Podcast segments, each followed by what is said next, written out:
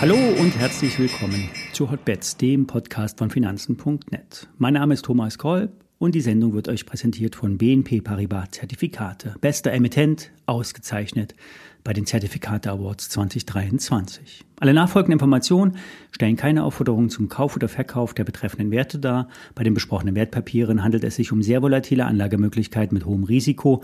Dies ist keine Anlageberatung und ihr handelt wie immer auf eigenes Risiko. Ja, die Wirtschaft in den USA ist robust. Die Non-Farm Payrolls vom Freitag haben das belegt. Die Anzahl der geschaffenen Stellen lag über den Erwartungen. Wie es mit den Preissteigerungen aussieht, erfahren wir morgen. Die Inflationserwartungen geht in Richtung drei Prozent. Ein Abtauchen unter diese Marke würde durchaus positiv überraschen. Beides ist wichtig für die Notenbanken. Diese tagen nämlich diese Woche. Am Mittwoch wird von der amerikanischen Notenbank keine Zinsveränderung erwartet. Am Donnerstag tagt die EZB. Hier wird auch nichts erwartet. Viel entscheidender für die sechs grünen Wochenkerzen der Vergangenheit ist, meiner Meinung nach, der Hexensabbat am Freitag. Wie schon mehrfach besprochen, werden letztmalig in diesem Jahr Optionen und Futures abgerechnet. Ein sehr hohes Volumen liegt mittlerweile in Optionen, gehebeltes Geld, das immer noch stark Short angelegt ist. Und diese Positionen haben sich Tag um Tag mehr unter Wasser begeben. Max Payne, der maximale Schmerz, nimmt zu. Der DAX sticht mit seiner Performance weltweit hervor. 15 Prozent seit dem Oktobertief sind zwar nicht mega viel, doch der Anstieg ohne Konsolidierung spricht für stetige Eindeckungen. Die Market Maker kaufen in die Bewegung und verstärken den Trend. Beim letzten Allzeithoch muss nicht Schluss sein. 17.000 Punkte und mehr sind möglich, sogar wahrscheinlich. Wer sich gegen den Trend stellen will und von einer Konsolidierung profitieren will, muss ein neues Produkt nehmen, eines, das einen höheren Basispreis hat. Das Produkt mit der WKN Paula Cäsar 0 Kaufmann 3.1 läuft bis Juni nächsten Jahres, hat aber einen Floor bei 18.000 DAX-Punkten und einen Basispreis bei 18.5. Bleibt der DAX am 19. Juni 2024 unter 18.000 Punkten, werden 5 Euro ausbezahlt. Das sind 43 Prozent Performance. Auf 12 Monate hochgerechnet 82 Prozent. Dass die Profis, das Smart Money, sich gegen den allgemeinen Strom stellt, zeigen die Smart versus Dump Money Indikatoren. In dem Fall sind wir, die Endkunden, das Dump Money, die kaufen, während die Profis in die Stärke hinein Aktien abbauen.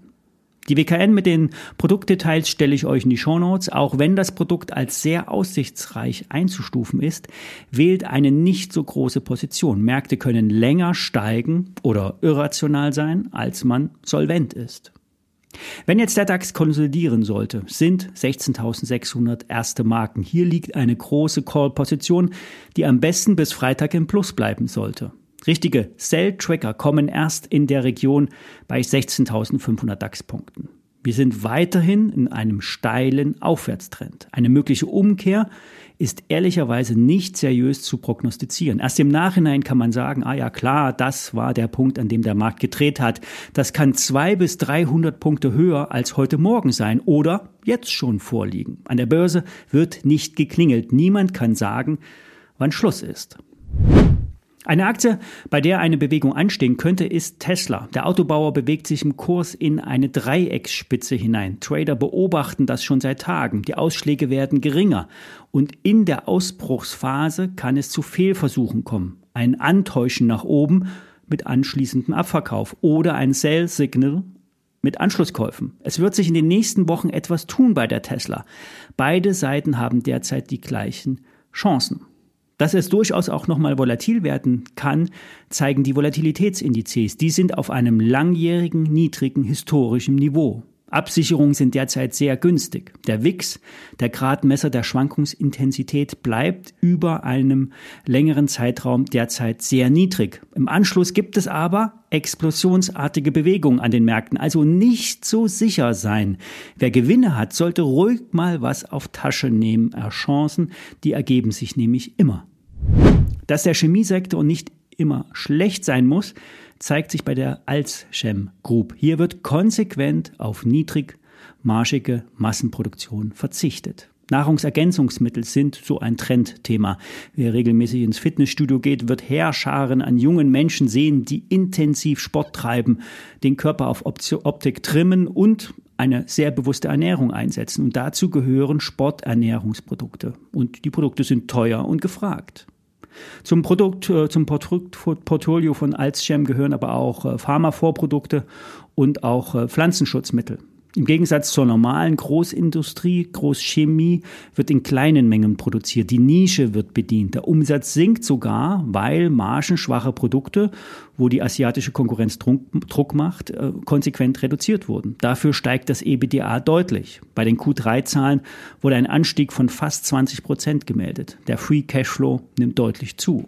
Aktuell wird etwas über 540 Millionen Euro umgesetzt. An der Börse wird die Firma aber nur mit 260 Millionen Euro bewertet. Das Ergebnis vor Zinsen, Steuern und Abschreibung soll bei 80 Millionen Euro liegen. Vor wenigen Tagen wurde auch gemeldet, dass der Leiter der Finanzabteilung nun ab Januar offiziell CFO wird. Ein Zeichen für Kontinuität. Der Vorstand prüft derzeit eine Kapazitäts einen Kapazitätsaufbau in den USA. Das ist äh, ja ganz positiv, weil das Investitionsumfeld äh, in den USA seit längerer Zeit einfach besser ist. Auch wenn die Aktie jetzt schon von 16 auf 26 Euro auf Jahressicht gestiegen ist, sieht Börsengeflüster noch Potenzial. Das KGV liegt unter 10, die Dividende soll 1,05 Euro betragen, das sind rund 4% Dividendenrendite. Das Kursziel der Analysten liegt oberhalb von 30 Euro. Nebenwerte Insider sehen hier noch Potenzial in der Aktie. Eine Aktie, die man sich anschauen sollte, nach Meinung von Lars Winter, stellvertretender Chefredakteur von Börse Online, ist die Aktie von Home2Go. Die Aktie liegt flach im Wasser, nachdem der Wert in den Vorjahren stark abgestürzt ist. Der damalige Börsengang über eine Spec-Konstruktion war kein Erfolg. Doch jetzt sind die Quartalszahlen ermutigend. Auch wenn das Umsatzziel gesenkt wurde, das Ergebnis entwickelt sich dagegen positiv. Das bereinigte EBITDA ist mit über 28 Millionen Euro ein Rekord. Im Vorjahr blieb unter dem Strich ein Verlust von fast 5 Millionen Euro übrig. Und der positive Buchungstrend der hält aktuell an. Der Vorstand hat die Ziele bestätigt, Break-Even auf Jahressicht, mit positiver Aussicht auf 2024, da nämlich die neuen Buchungen aktuell sich sehr positiv entwickeln.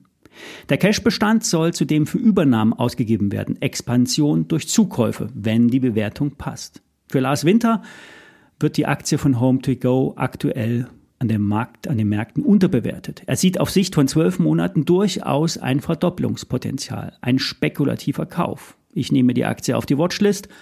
Soweit für heute. Bis Mittwoch. Alles Gute, viele Grüße.